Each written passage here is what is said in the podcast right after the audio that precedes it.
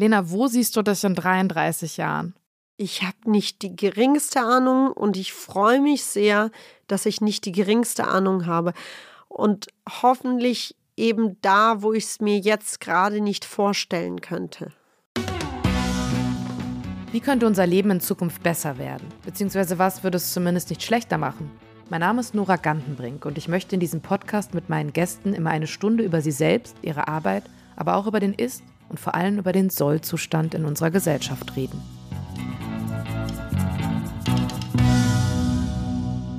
Mein Gast heute ist die Autorin Lena Gorelik. Lena wurde in St. Petersburg geboren und kam mit elf Jahren Anfang der 90er mit ihrer russisch-jüdischen Familie nach Deutschland.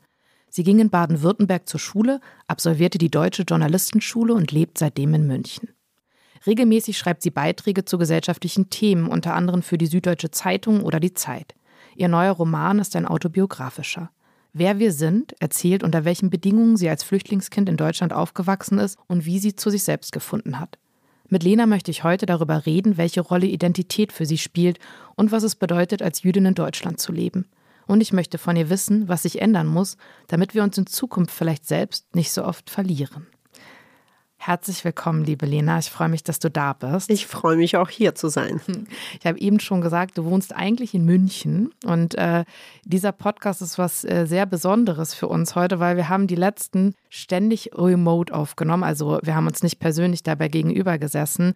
Und jetzt weht wirklich ein Hauch von Post-Corona-Hoffnung durch diesen Raum. Also wir sitzen uns gegenüber und ähm, ja, sind in Berlin. Und ich würde als erstes gern von dir wissen, wie hat es dich hierhin verschlagen? Kommst du nur wegen uns oder warst du in der Gegend? Ich habe heute Abend tatsächlich eine Lesung in Berlin, auch tatsächlich eben nicht remote, sondern okay. mit echtem Publikum, mit Menschen im Raum, denen man tatsächlich in die Augen blicken kann. Was mich nach wie vor, also ich habe jetzt schon ein paar Live-Lesungen gehabt und ich bin jedes Mal immer noch total gerührt, wenn sich so ein Raum füllt. Mhm. Und wenn da, wenn da irgendwie eine Reaktion im Raum ist und man nicht so ins Nichts hineinredet. Ja, das finde ich total schön, was du sagst, weil viele andere Autorinnen und Autoren, die jetzt eben auch in dem Podcast zu Gast waren, haben natürlich immer alle von äh, ja, äh, verschobenen Lesungen und so weiter, Lesereisen gesprochen. Und jetzt gibt es ja. etwas Optimismus.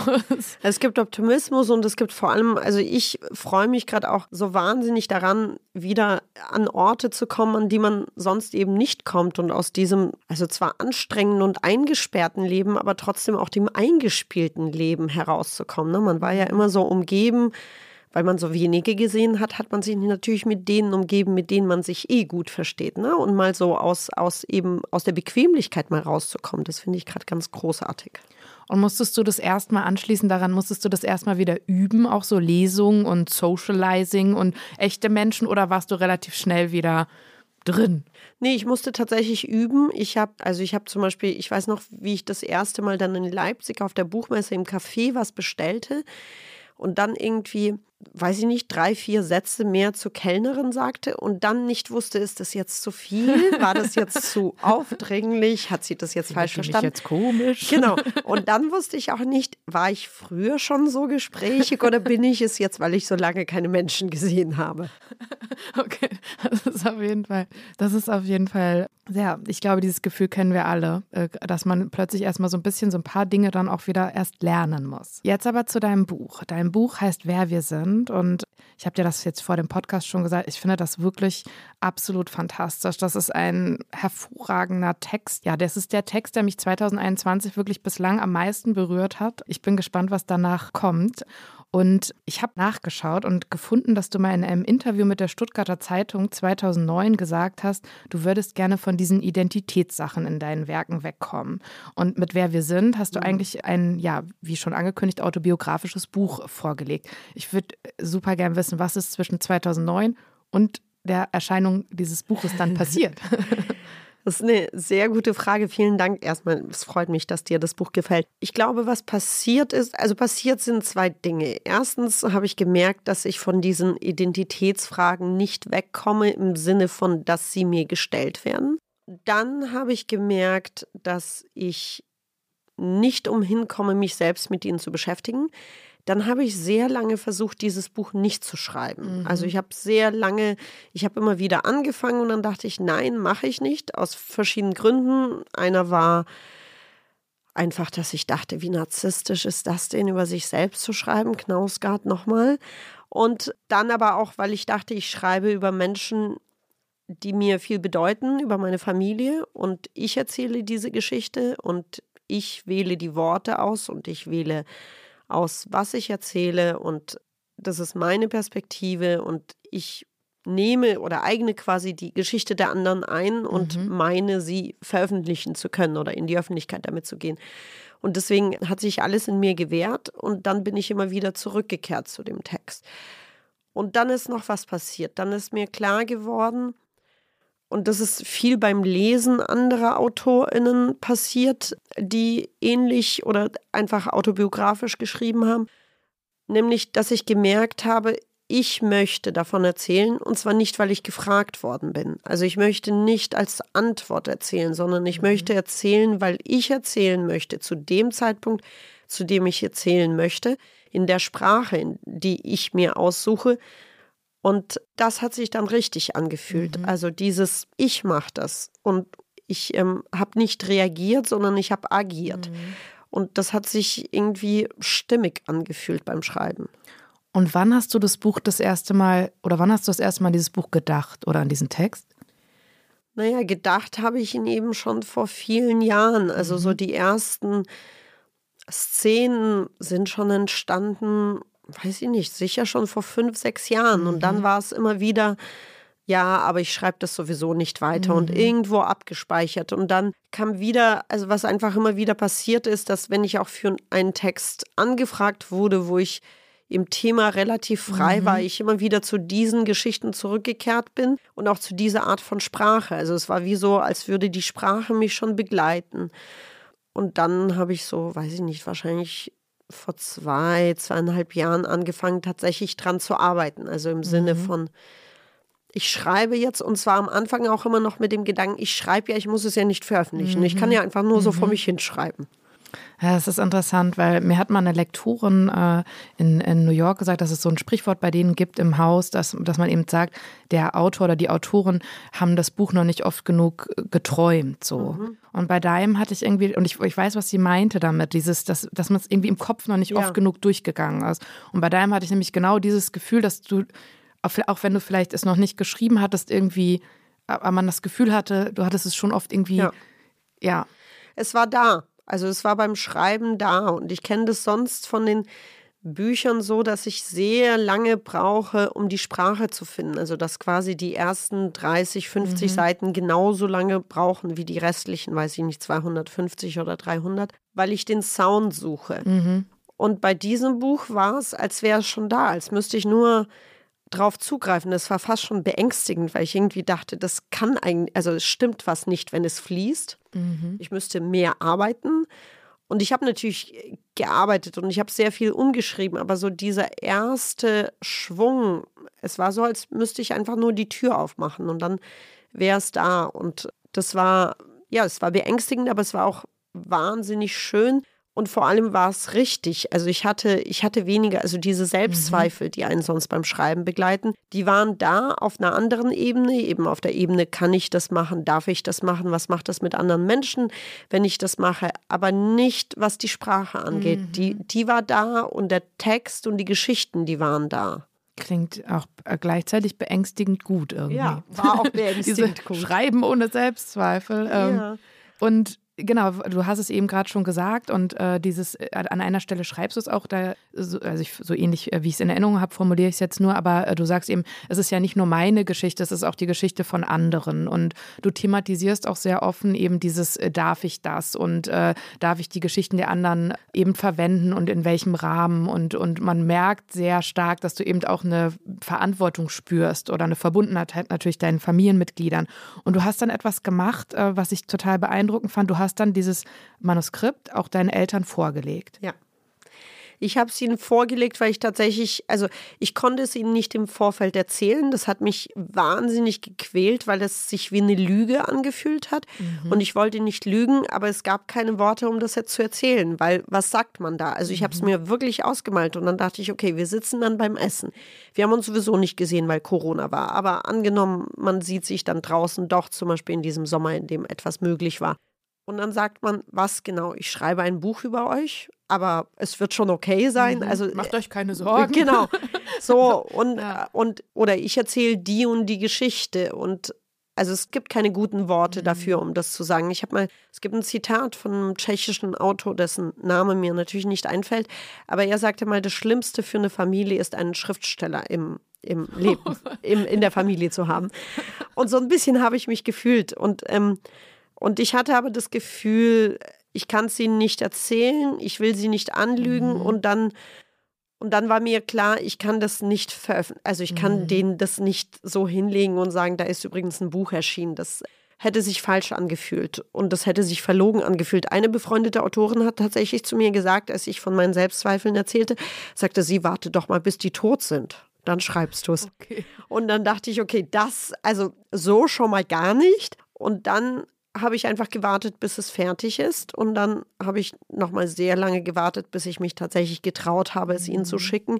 Aber es war mir unglaublich wichtig, dass sie es vorab gelesen haben. Und warst du nervös? Ja, also ich war, ich war wirklich, ich war also wie gesagt, ich habe, ich weiß noch, ich, ich hatte es dann ausgedruckt, dann lag das irgendwie im Briefumschlag auf meinem Schreibtisch, dann ist der Briefumschlag in den Flur gewandert, dann ist er in den Rucksack gewandert und dann schleppte ich diesen Briefumschlag bestimmt zwei Wochen im Rucksack mit, bevor ich den zur Post brachte. Und, und dann kam diese Warterei, wenn man mhm. weiß, sie haben es schon und mhm. sie haben also sie haben gut reagiert. Ich glaube, für sie kam das ja aus heiterem Himmel. Ne? Mhm. Also in dem Brief stand dann, hier ist ein Buch über euch. Also standen noch mehr Dinge drin. Und meine Mutter hat mir dann nur geschrieben, wir haben dein Paket bekommen und wir melden uns, wenn wir es beide gelesen haben. Und das fand ich gut, dass sie erstmal nicht, wie kannst du nur, mhm. sondern erstmal gesagt haben, wir lesen es. Und dann wusste ich aber nicht, wie lange die brauchen. Und dann wusste ich nicht, melden die sich nicht, weil sie es nicht gelesen haben oder melden die sich nicht, weil sie nie wieder ein Wort mit mir sprechen. Mhm. Und dann? Und dann passierte etwas, das ist immer, ich traue mich das fast nicht zu erzählen, weil das wirklich wie in einem sehr schlechten Film ist. Und dann passierte Folgendes. Dann, es war Winter und ich bin mit meinen Kindern zum Schlittenfahren rausgefahren und steige aus dem Auto aus und gucke auf mein Handy und, da, und sehe, dass da eine Videonachricht von meinen Eltern ist, was glaube, also ich weiß gar nicht, ob sie mir jemals eine Videonachricht okay. geschickt haben. Also vielleicht mal irgendwie ein Gruß an die Kinder, aber sicherlich nicht an mich und mein Vater sowieso nicht, der irgendwie mit Handys nicht viel zu tun hat. Also so mhm. meine Eltern da beide auf diesem Bild zu sehen, war schon skurril. Und dann dachte ich, okay, höre ich es mir jetzt an?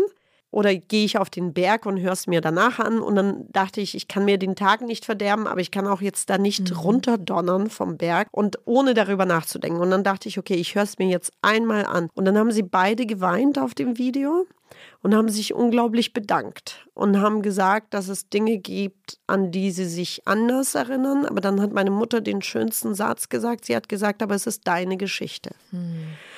Und sie haben sich, und sie haben das für mich ist das Buch auch irgendwie ein unausgesprochenes Dankeschön. Und sie haben es genau so verstanden und gelesen. Und es war wahnsinnig rührend und mir kamen sofort die Tränen. Und während ich also da noch heulend stand, rast ein Schlitten in mich hinein. Ich fliege über den Schlitten drüber, pass auf, lande auf Eis und brech mir die Nase. Ja, das mit der Nase stimmt. Das stimmt total. Ich kann Fotos zeigen von einem riesigen Gips im Gesicht, weil es war dann tatsächlich so ein dramatischer, also es blutete Krankenwagen, alles ganz schlimm. Das klingt wirklich wie aus einem Film. Ja, ich sag, und das ist noch nicht mal ein guter Film. Und dann, um das mal weiterzuführen, also es war alles ganz dramatisch. Kinder heulen, schreien, ich, ich habe nicht geheult, ich habe geheult, aber nicht geschrien, weil es so wahnsinnig weht hat. Und also ins Krankenhaus, alles super dramatisch. Und dann haben die im Krankenhaus gesagt, die müssen operieren. Aber sie können nicht sofort operieren, weil das erstmal abschwellen muss. Und ich soll nochmal mit Medikamenten nach Hause. Und dann bin ich raus aus dem Krankenhaus und dann tat ich etwas, was ich wirklich seit Jahren nicht getan habe. Ich habe meine Eltern angerufen und gesagt, Mama, Papa, ich habe mir die Nase gebrochen. und das habe ich Und ich habe dann überlegt, im Nachhinein habe ich gedacht, weil die OP war zwei Tage später und ich hätte einfach bis, also hätte es dieses Buch und diese Reaktion nicht gegeben, hätte ich meine Eltern erst danach angerufen, damit sie sich mhm. keine Sorgen machen und hätte mhm. gesagt, ich habe mir übrigens vor zwei Tagen die Nase gebrochen, wurde aber operiert, ist alles wieder gut, Gips kommt in zwei Wochen ab. So, das hätte ich nicht gemacht. Ich hatte nicht dieses, dieses, also dieses kindliche Verhältnis, darum geht es ja auch zum Teil mhm. im Buch, dass mit der Migrationserfahrung meine Eltern in gewisser Weise diese Elternrolle, diese Fels in der Brandung-Rolle mhm. abgeben mussten. Und deswegen hatte ich dieses kindliche Verhältnis mhm. von Mama, Papa, mir geht's nicht mhm. gut, hatte ich nicht. Ich hatte eher so die Beschützerinnenrolle. Und die war gebrochen. Es war wirklich, glaube ich, das erste Mal seit, weiß ich nicht, seit ich 14 war, dass mhm. ich wieder hineinkam in dieses, ich muss Mama und Papa anrufen mhm. und sagen, dass es mir nicht gut geht. Oh, das ist eine Wahnsinnsgeschichte. Ich weiß gar nicht warum, aber ich muss irgendwie auch fast heulen.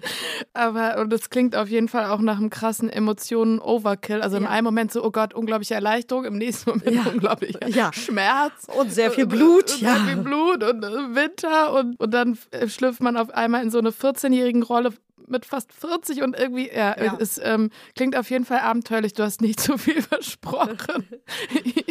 okay, damit anschließend ist es dann so gewesen, also klingt vielleicht auch ein bisschen kitschig, aber hattest du danach das Gefühl, dass du deine Eltern irgendwie durch diese Reaktion auch, also dadurch, dass sie diese Größe auch gezeigt haben oder auch gesagt haben, dass sie es fair finden und sich verstanden fühlen, dass du sie irgendwie auch besser verstanden ja. hast? Ja, ich habe ich hab ja schon beim Schreiben tatsächlich, und das ist also ich weiß immer nicht, ob es mir peinlich sein soll oder ob ich blind war, aber ich habe tatsächlich, war ich so viele Jahre mit meiner eigenen Perspektive mhm. beschäftigt, dass ich mich gar nicht gefragt habe, was die Perspektive meiner mhm. Eltern ist. Im Nachhinein denke ich natürlich, was war da los? Aber diese Perspektive, die ich immer hatte und dieses Kindliche, was ich nicht ablegen konnte von diesem am neuen Ort verlorenen mhm. Kind, dem die Eltern, glaube ich, alles gegeben haben, was sie in der Lage waren zu geben. Mehr war nicht möglich. Und ich habe trotzdem gesehen, was eben nicht da war. Und ich habe mich nie gefragt, wie ging es denen eigentlich mhm. damit, es nicht geben zu können? Mhm. Also, weil das ist, glaube ich, für Eltern tatsächlich der schwierigste Punkt, wenn man weiß, man würde dem Kind gerne helfen und kann es nicht. Ich glaube, es, es gibt kaum eine schwerere Stelle im Elternsein. Und dem habe ich mich nie genähert. Und dem habe ich mich beim Schreiben schon genähert und habe mich sehr geschämt dafür, dass ich mich das nie gefragt habe. Und es ist so, als wäre durch das Schreiben und durch die Reaktion meiner Eltern, als hätte sich da wie so eine Ruhe, also es klingt fast schon pathetisch und esoterisch und fürchterlich psychologisch analytisch, aber aber es ist wie so eine Ruhe reingekommen. Ich habe ich hab das Gefühl, ich, ich habe nicht mehr dieses Pubertäre und ich mhm. muss mich mhm. davon losreißen, sondern ich kann sie einfach sehen in dem, was sie waren und in dem, was sie sind. Und ich hatte zum Beispiel, ich hatte jetzt letzte Woche ein Erlebnis. Ich habe eine Lesung gehabt in Stuttgart, wo meine Eltern leben. Mhm. Und ich kam, weiß ich nicht, zwei Stunden vorher an und wir waren essen. Und bei diesem Essen war alles exakt so, wie es die letzten Jahre war, wenn ich meine Eltern getroffen habe. Und ich war nicht genervt und ich wunderte mich immer und dachte, aber das ist doch die Stelle, wo ich schon sonst innerlich auf 180 war. Und spätestens jetzt, aber jetzt müsste ich genervt. Und alles, was passierte, und es war schon immer so, dass die Außenwelt immer zu mir sagte, deine Eltern sind so süß und ist das nicht süß? Und ich immer sagte, nein, die sind an mir dran nicht. So. Und plötzlich fand ich sie nur süß und ich hätte da hinschmelzen können bei all dem, was ich vor, vor dem Buch einfach als übergriffig und als und sehr viele Begriffe, die einfach sehr viel damit zu tun hatten, dass ich nur mich gesehen habe und auch mich gesehen habe, quasi in diesem beinahe festhängenden mhm. elfjährigen Kind, mhm. das alleine dasteht und sich fremd fühlt, so als wäre ich einfach über diese Stufe nie mhm. hinausgewachsen. Das war irgendwie weg und ich fand sie nur großartig und ich hätte da noch ewig mit denen hinsetzen, äh, sitzen können. Und das war das war schön und es war unglaublich befreiend. Das ist total schön, was du sagst, weil es berührt mich auch total. Und ich glaube, deswegen ist auch dieses Buch so gut, weil ich habe zum Beispiel irgendwie überhaupt keine Berührungspunkte jetzt. Also es ist nicht einfach, ähm, vielleicht ist das rausgekommen oder das ist mir wichtig, irgendwie an dieser Stelle zu sagen. Es ist nicht nur so ein, einfach eine Autobiografie, die wie, ich sage jetzt mal, so ein Einzelschicksal darstellt, sondern ich finde, wie es der Titel schon sagt, dieses Wer wir sind, es geht um so Sachen, die du, finde ich, gerade auch sehr schön gesagt hast, um so universelle Dinge, die, glaube ich, schon viele Leute einfach gefühlt haben. Oder ich habe mich da sehr drin wiedergefunden, auch was du sagst, diese späte Versöhnen oder Reflektieren oder sich fragen, wie habe ich das empfunden, wie haben Sie das empfunden? Und aus diesen Puzzleteilen irgendwie was zusammenzusetzen. So würdest du das auch so sagen? Also, das, ja. was glaubst du, ist dein Gefühl, warum auch eben so viele Leute was darin finden? Geht es um diese Identitätssuche, weil, weil das eben was ist, was uns alle irgendwie beschäftigt?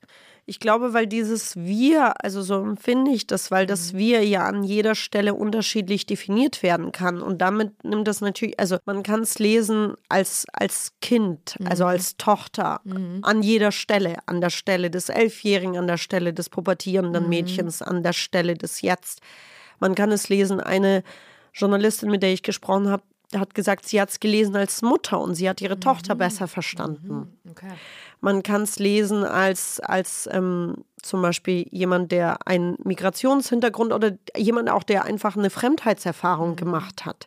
Also jemand, der, also mir hat zum Beispiel jemand, der homosexuell ist und in einem kleinen Dorf aufgewachsen hat, das sind ganz andere Kämpfe oder mhm. aber dieses Gefühl von Fremdsein und sich gegenüber des, der eigenen Umgebung erstmal hinstellen müssen und formieren müssen als etwas, was man ist, das ist, das findet sich da, es ist eine ganz andere Geschichte mhm. und trotzdem ist das etwas, wo er anknüpfen konnte.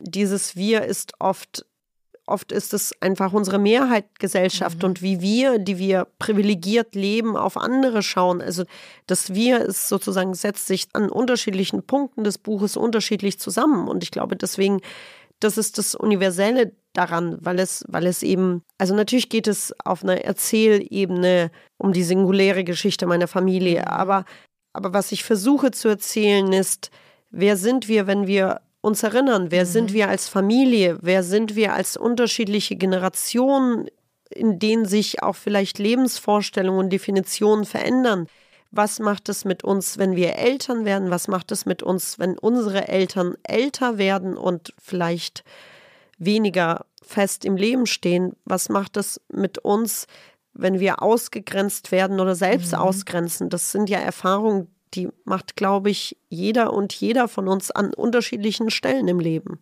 Mhm. Ja, so finde ich, habe ich es auch auf jeden Fall auch gelesen. Und ich werde ja auch ehrlich gesagt einfach, also ich liebe diesen Sound von diesem Buch ich hätte auch einfach, egal was du geschrieben hast, an irgendeinem Punkt einfach immer weiter und weiter gelesen, weil ich einfach diese Tonalität, in der du schreibst, einfach so wahnsinnig toll finde. Aber, also, und natürlich auch der Inhalt. Aber was ich mich gefragt habe, es geht in diesem Buch auch viel, das hattest du gesagt, auch im Bezug gerade auf die Fremdheitserfahrung um Scham. Und es geht darum auch, oder du beschreibst, finde ich sehr eindrücklich, wie du eben also mit elf Deutschland kommst und am Anfang wohnst du zusammen mit deiner Familie in einem Wohnheim.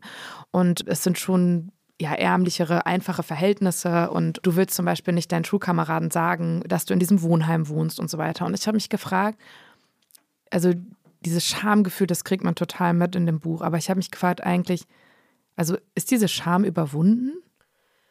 Nein, und ich glaube auch nicht, dass sie sich überwinden lässt. Also zumindest habe ich das, also Scham ist ja so ein sehr, also es ist derart emotionsbehaftet, mhm. dass, also es gibt ja so Gefühle, auf die finde ich, kann der Intellekt dann zugreifen. Ja, also wenn ich irgendwie Angst habe, dann kann ich, also dann kann ich, also ich habe Flugangst und dann kann mir mein Gehirn sagen, aber es stürzen so wenige Flugzeuge ab und es ist viel gefährlich, zum Flughafen zu fahren. So, ich finde, Scham ist so ein Gefühl, da hilft der Intellekt nicht. Mhm. Ja, also es bringt nicht zu sagen, schäm dich ich nicht. Ich muss mich nicht dafür schämen. Genau, ja. mhm. so. Ich habe das Gefühl, dass die Scham, also ja, sie ist überwunden im Sinne von, dass sie seltener da ist. Aber wenn sie mich triggert, ja, mhm. also wenn, wenn sie ausgelöst wird, dann habe ich das Gefühl, ich habe, also ich komme nicht dagegen an. Dann ist das wie etwas, worüber ich keine Kontrolle habe. Mhm. Also ich habe, also um ein Beispiel zu machen, also diese Scham, die vor allem eben in diesen ersten Jahren durch diese ja durch dieses, wie man damals sagte, Asylantenwohnheim und durch die Sprache nicht können und die Codes nicht kennen. Mhm. Und das ist natürlich in dieser Zeit, also in der Schule, klar, Kinder können grausam sein, mhm. wissen wir alle. Ja. Und und ich hatte keine Wehrmechanismen. Mhm. Also so, ich glaube, dass jedes Kind, also alle haben mal Ausgrenzung erlebt, ja. Das mhm. ist nicht, sei nicht MigrantInnen Kindern vorbehalten. Aber ich hatte keinen Abwehrmechanismus und ich hatte niemanden, der hinter mir stand. Ich hatte keine FreundInnen, wo ich sagen konnte, aber das sind die Doofen. Mhm. Und ich hatte keine Eltern, zu denen ich nach Hause gehen konnte und sagen konnte, die haben mich ausgelacht. Mhm. Und deswegen wurde die Scham so groß. Und ein Punkt war immer, dass ich quasi mich für Dinge geschämt habe, von denen ich vorher nicht gewusst habe, dass ich mich zu schämen brauche, weil das das war, wie ich es kannte. Also ich bin quasi als ich in die Schule mhm. und dann wurde ich ausgelacht für, weiß ich nicht, Klamotten, das Essen, das ich dabei mhm. hatte, für das, wo ich wohnte. Es ist nicht so, dass man in den Sportunterricht geht und weiß, oh, man hat die Sportsachen vergessen, das wird doof sein. Ja. Ich wusste es nicht. Mir war, ganz oft habe ich noch nicht mal verstanden, wofür die mich auslachen. Und wenn dieses Gefühl getriggert wird, dann fühle ich mich dem ausgeliefert. Also ein Beispiel, mm, um das konkret zu machen, ist, also ich wurde eben auch ausgelacht für, wenn, weiß ich nicht, man sollte einen Kuchen mit in die Schule bringen meine Eltern, wir hatten keinen Backofen im Wohnheim, also meine Eltern haben dann irgendwelche Bekannten gefragt, ob mhm. wir bei denen irgendwie einen Kuchen backen können, weil es mir so wichtig mhm. war, weil ich dachte, das peinlich ist, ohne Kuchen hinzugehen. Mhm. Also jedenfalls meine Eltern großaufwendig den Kuchen, die Kuchenbackorganisation geschafft und ich gehe mit dem Kuchen hin und alle lachen, weil der Kuchen irgendwie komisch aussieht und mhm. nicht so aussieht, wie Kuchen Schwa im Schwabenland aussehen. Und vor kurzem sagte einer meiner Söhne, da ging es auch irgendwie um ein Schulfest und er sagte, er will den russischen Kartoffelsalat mitbringen. Und in mir sofort das Gefühl, okay, aber dann bist du für immer unbeliebt in dieser Klasse. Das können wir nicht machen. Und dieses Gefühl ist so stark. Und für ihn war das natürlich, für ihn ist das ganz anders konnotiert. Er bringt mal was anderes mit, dann ist er cool, ja. Aha. Also für ihn war das. Und du warst so, nee, bloß, bloß den angepassten genau, deutschen genau, Kartoffelsalat. Genau, genau, genau so. Und ich musste mich so, zu, also ich, ich reiß mich dann schon zusammen, ja, ja und ich habe, also das stimmt nicht. Ich reiß mich, also ich habe, meine erste Antwort war tatsächlich, ja, das können wir ja mal schauen, wir haben ja noch eine Woche Zeit, mhm, okay? Mhm. Das war meine, und dann hatte ich eine Woche Zeit, um mich quasi darauf vorzubereiten, dass er mit dem russischen Kartoffelsalat dahin geht. Aber mein Gefühl war, ihn retten zu müssen mhm. vor, und es war meine Scham. Es war überhaupt nicht seine. Er wollte ja besonders cool ja. dastehen, weil er mal was anderes mitbringt. Das ist total interessant, was du sagst, weil darüber habe ich mich auch viel nachgedacht in dem Buch. Also quasi, ob es sich quasi wenn man jetzt die nächste Generation angucken würde, halt deine Söhne, ob da dann irgendwie diese Erfahrung eine ganz andere der Identität ist, so wenn du verstehst, was ich meine. Ja. Und das ist ja genau das, was du erzählst. Ne? Du hattest auch in deiner Kindheit oft dieses Gefühl, bloß nicht auffallen, anpassen, die Geschichtsschreibung, so wie sie da erzählt wird, eben äh, abnicken und einfach so auch so auszusehen wie alle anderen und so weiter. Und eigentlich ist es ja cool, dass dein Sohn dann sagt, ja. nee, ich will den anderen Kartoffelsalat. So, ja. das ist ein gutes Zeichen irgendwie. Es ist ganz toll und ich merke auch, dass es wirklich eben und das meine ich mit die Scham geht nicht weg, weil es wirklich nur an, also ich bin sonst, ich habe, also ich habe überhaupt nicht das Gefühl, mich anpassen zu müssen. Mhm. Ja, wenn überhaupt, dann falle ich eher auf, dass ich dagegen mhm. anrede.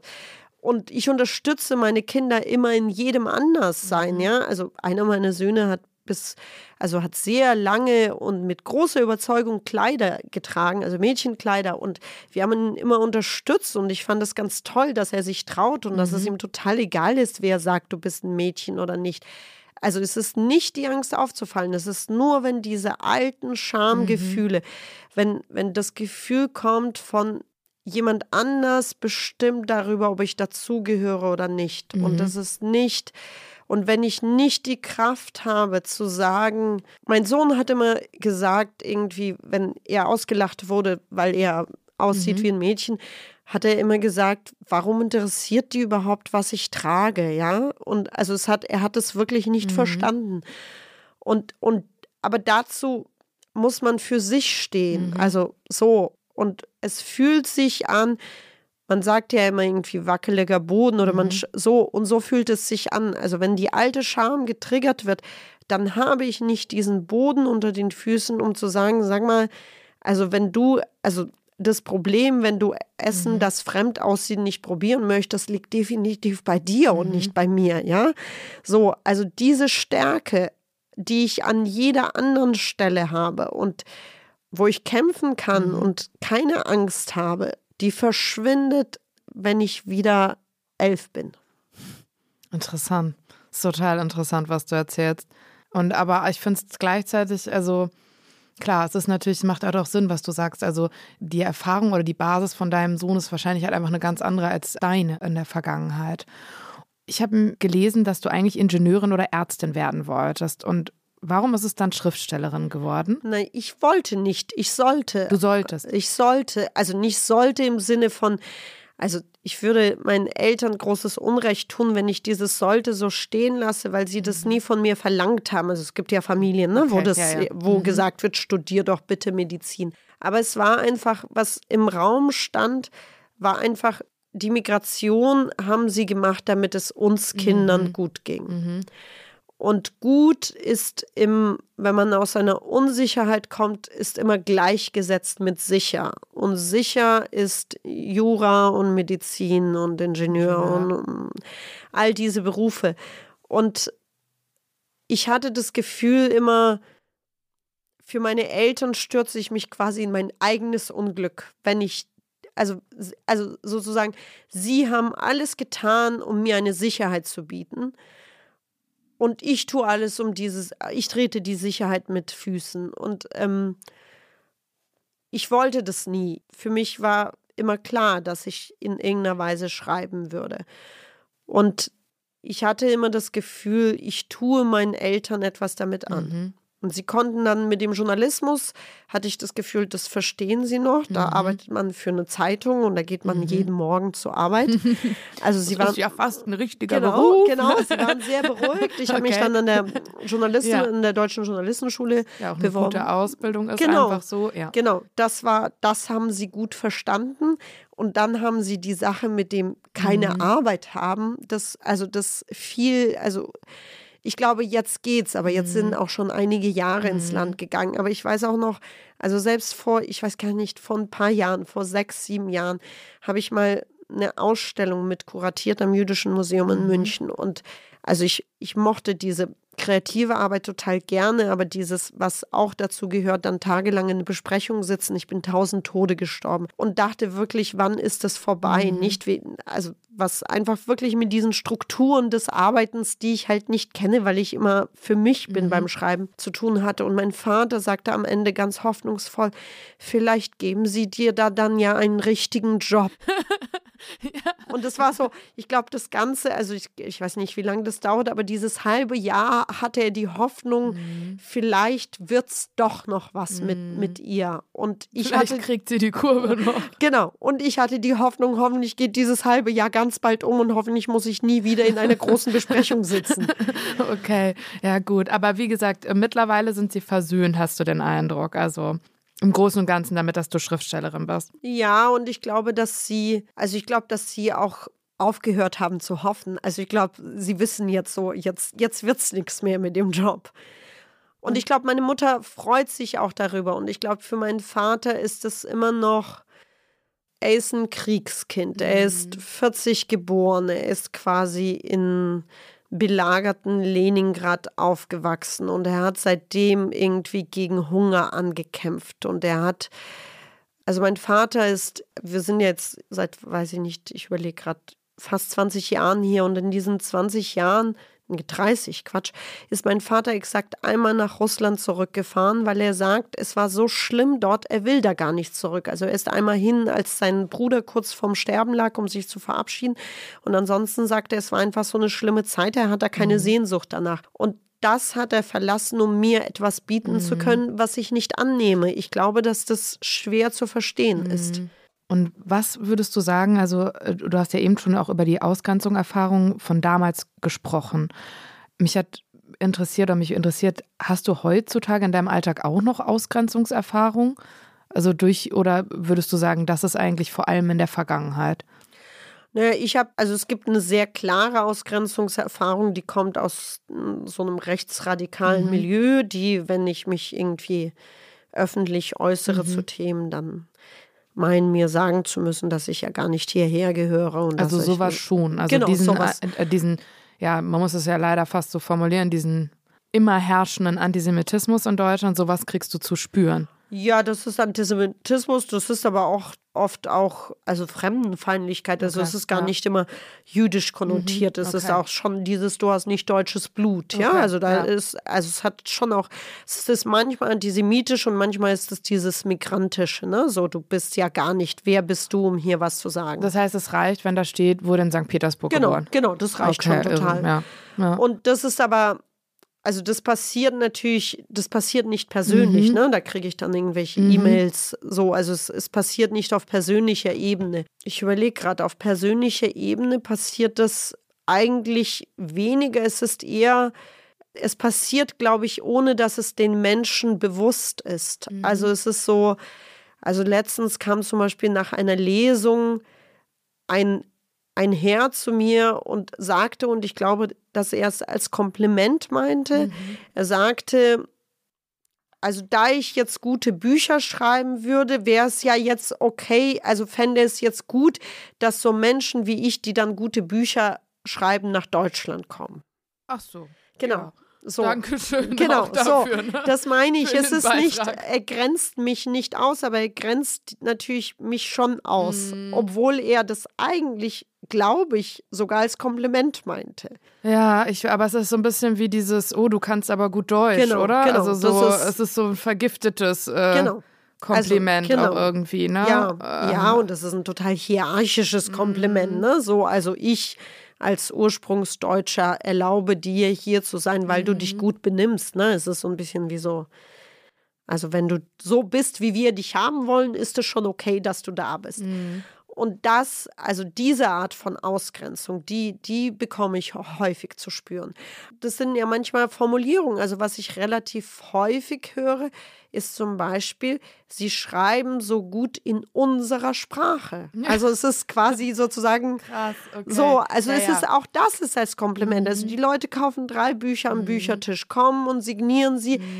Und ich will das auch meiner Freundin schenken, weil sie so schön in unserer Sprache schreiben. Ne? Aber dann ist schon sehr klar, wem die Sprache gehört. Okay, krass, ja, das Ja. ist natürlich auch total ausgrenzend, dass du natürlich recht, ist irgendwie schockiert mich fast Ja. irgendwie, wenn man so, nur wenn da steht in St. Petersburg geboren, dass es dann irgendwie schon reicht, dass Leute sich anmaßen, irgendwie solche, so, solche Kommentare irgendwie abzugeben. Das äh, finde ich einfach äh, 2021 immer noch ein Wahnsinn. Vielleicht ist das aber eine ganz gute Überleitung für etwas, was dich auch super gerne fragen würde. Und zwar, ich habe mich gefragt, also auch äh, als ich dein Buch gelesen habe, oder ich habe auch darüber nachgedacht, weil, oder dieses Ocean Wong Buch, was ich gelesen Ja. habe oder so, es gibt ja so Bücher, die ich auch ganz fantastisch finde und dazu gehört auch deins, die eben auch, also diese Einwanderungserfahrung, diese Fremdheit, die Scham, die mir damit verbunden ist und so verarbeiten. Und ich habe mich gefragt, glaubst du, es gibt irgendwann auch mal Bücher, in denen diese Erfahrung nicht mit Scham besetzt ist, also dass es sich irgendwie bessert, weil ich habe das Gefühl, man liest es immer, man denkt so, boah, es ist immer so gefühlt irgendwie, also warum kriegt man das nicht besser hin? Dass es eben nicht so ist, dass Leute oder eine Migrationserfahrung haben und es dann Wohnheim, Scham, also diese typischen Mechanismen, weil wahrscheinlich ist es ja heute immer, also gerade werden wieder diese Biografien oder nehmen ihren Lauf. Weißt du, was ich meine? Ja. Aber ich glaube, weißt du, ich glaube, dass wir gerade schon, also für mich ist das schon ein Riesenschritt. Mhm. Ocean Wong war zum Beispiel jemand, der, also ich habe sein Buch dreimal, glaube Ja, ich, es- gelesen. Es hat mich geprägt, also es hat mir auch auch den Wahnsinn. Mut gegeben, das zu Echt? schreiben. Ja, Ah, ganz, also wirklich, ich habe das, also ich habe das zweimal direkt hintereinander Mhm. gelesen und dann nochmal, weil ich einfach, also weil ich, weil ich einfach auch ja, weil ich es einfach so mutig fand. Und ich glaube, was sich zum Beispiel verändert, ist, dass wir zum Beispiel über die Scham sprechen. Also ich habe aus meiner Biografie und wenn ich mir so die Literatur angucke, dann würde ich das fast verallgemeinern wollen oder es zumindest versuchen, dass also ich habe versucht, diese Migrationserfahrung am Anfang so zu erzählen, dass sie niemandem, der sie liest, wehtut. Ja, dass alle lachen ko- können. Und dann wurde ich auch von der Kritik sehr dafür gelobt, dass ich über die schmerzhaften Stellen so schreibe, dass es niemandem wehtut. Das war sozusagen wie so vielleicht das, was dieser Mann gesagt hat mit der Sprache, sozusagen die Ausländer, die toll schreiben, aber, aber halt, aber so, dass es uns nicht wehtut. Also es war, es war schön und, und das ist ja auch so ein bisschen Kamina, mhm. ja, so dieses ja, irgendwie ja, ist es ja, lustig und mhm. angenehm und, und man mag und die. Und nicht angsteinflößend und genau. Genau, genau. So, das ist wie so ein verspielter mhm. Welpe, den man lieb haben kann. Ich will das nicht so abschätzig sagen, aber darin also Humor ist zum Beispiel jetzt in meinem Fall, ist es ja auch eine Art, sich zu distanzieren. Ne? Mhm. Es ist, ich mache es den anderen einfacher und ich mache es mir einfacher. Es ist sozusagen, es ist wie so ein Filter, den ich drüber lege. Und ich finde es schon einen riesengroßen Fortschritt und ich glaube, dass die Literatur ja nur eine Ausdrucksform mhm. ist dafür, was in der Gesellschaft passiert dass wir über die Scham sprechen und dass man sagt, ich habe mich geschämt und die Scham ist heute noch da mhm. und so ist es und damit muss ich leben und damit müsst ihr auch leben und damit mhm. müssen wir alle leben, dass diese Scham verursacht wird und dass sie bleibt. Und das finde ich schon mal einen großen Schritt. Und das fand ich auch das Großartige an Wurungs Buch, mhm. dass er mhm. diese Geschichte, auch die seiner Mutter, in den Raum gestellt hat und gesagt hat, that's the story. Mhm. Und ich glaube, wir sind leider noch einen großen oder noch sehr viele Riesenschritte davon entfernt, dass die Scham nicht da ist, mhm. weil um über die nicht zu schreiben, muss eine Migrationserfahrung möglich sein, die nicht von Scham behaftet mhm. ist. Und ich habe von einer solchen Migrationserfahrung und ich rede mit vielen Menschen und ich rede ja auch durch das Buch, haben mir mhm. viele geschrieben, die, mir hat zum Beispiel eine geschrieben, die eben, also die ist in Deutschland geboren, die ist Professorin, die ihre Mutter war Italienerin, ihr mhm. Vater war Deutscher, also wo man mhm. denken würde, woher ja. die Scham, ja? ja? Da ist irgendwie fast nichts mehr übrig. Die, die hat mir geschrieben, die erkennt sich in der Scham so gut wieder. Und Krass. das ist die zweite Generation. Und ich glaube, wir sind noch, also solange es noch so viele Menschen gibt, mhm. die glauben, dass wenn sie zu mir oder anderen wie mir hingehen und sagen, es ist ganz toll, wie sie in unserer Sprache schreiben. Und wenn du sie fragen würdest, dann würden sie sagen, ich habe dir ein Kompliment gemacht und es war ganz toll mhm. von mir, dass ich da war und dass ich mich mit dem Thema auseinandersetze. Und die überhaupt nicht verstehen, wo das Problem in diesem Satz, ja. also die werden wirklich vor den Kopf gestoßen. Solange wir da noch sind, wird es die Scham immer geben. Und ich glaube, es dauert, es dauert noch. Es ist eine Generationenfrage ich glaube, dass es dass die Basis dafür sein muss, dass jedem, wenn ich den Satz wiederhole, schön, dass Sie in unserer Sprache mhm. so gut schreiben, dass jedem das Problem sofort klar ist. Und mhm. wenn das soweit ist, wenn das allen klar ist, so wie, mhm. so wie wenn man jetzt sich anguckt, weiß ich nicht, beim Thema Gleichberechtigung, ja, ja würden, würden wahrscheinlich viele Menschen oder Kinder würden nicht verstehen, warum Frauen damals nicht wählen durften. Ja, das muss man mhm. denen ja erklären. Ja. Und bis wir so weit sind, wird es die Scham geben. Und das sind, befürchte ich, noch einige Generationen. Aber du glaubst, dass sie irgendwann auch dann abhanden kommen könnte? Das also, hängt von uns ab. Wir? Das hängt davon ab, wie das hängt davon ab, wie wir wie wir heute leben, wie wir miteinander sprechen, mhm. wie wir über andere sprechen oder ob wir über oder mit anderen sprechen. Das hängt davon ab, was wir unseren Kindern mhm. beibringen. Es, also wir sind ja diejenigen, die die Gesellschaft bilden. Es ist immer so. Genau.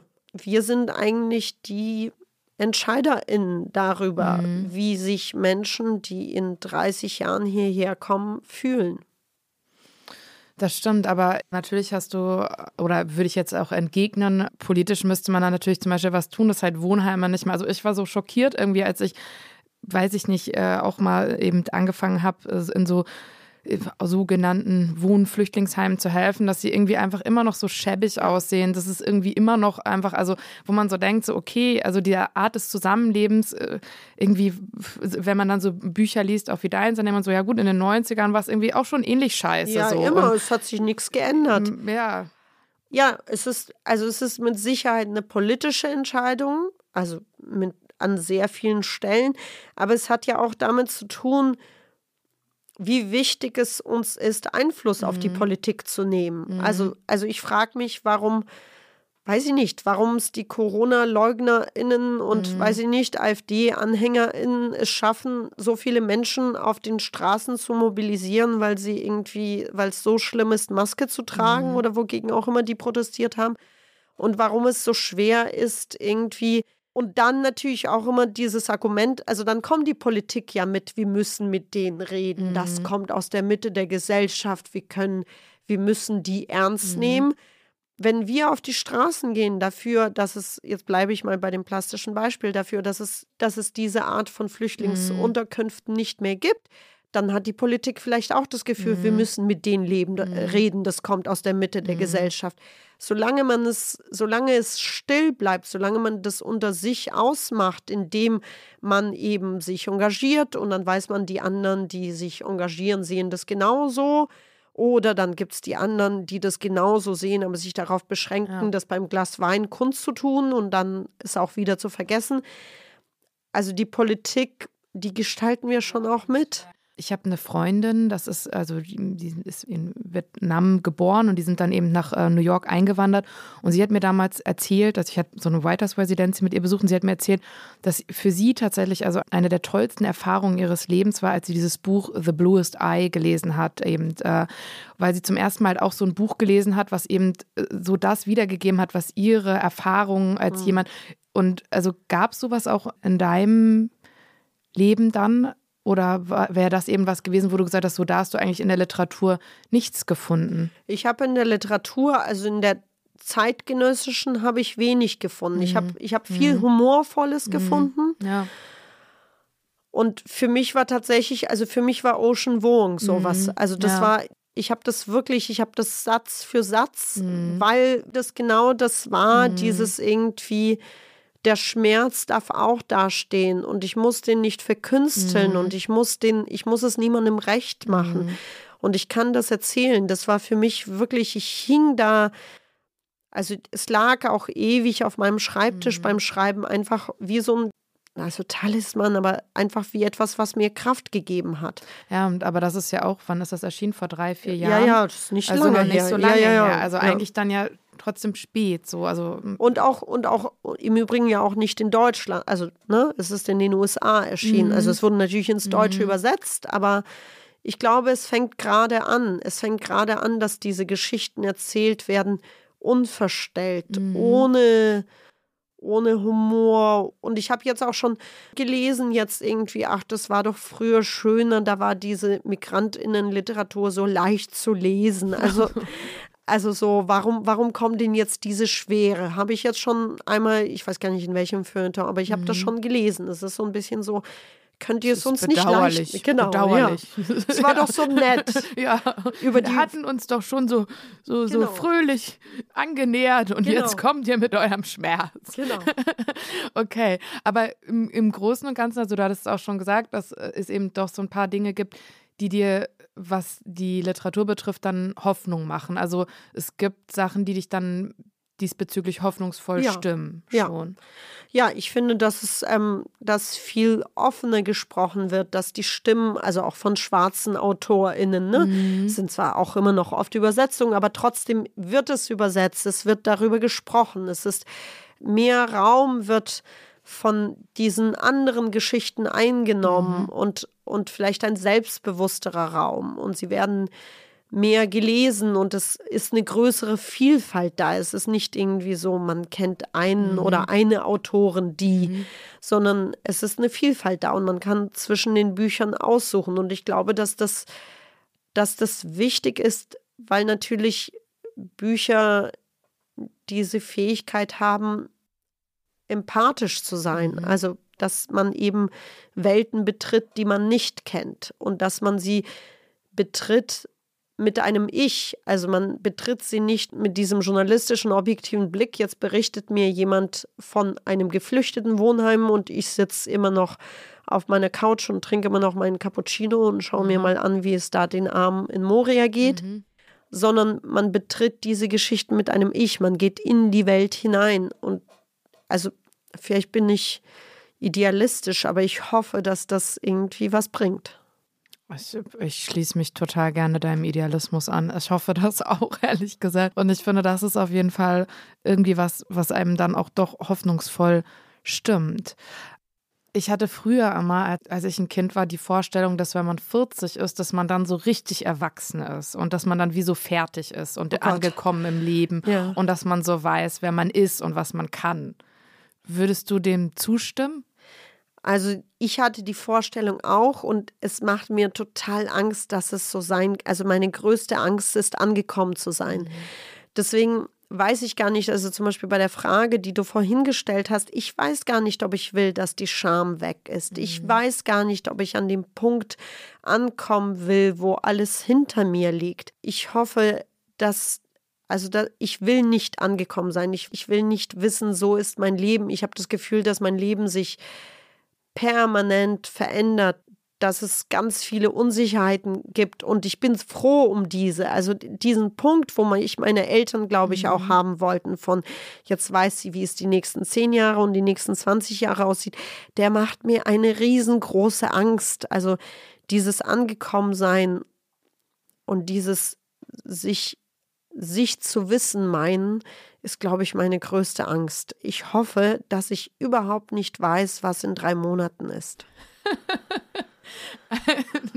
ich glaube, äh, liebe Lena, einen schöneren Abschluss kann es für diesen Podcast nicht geben.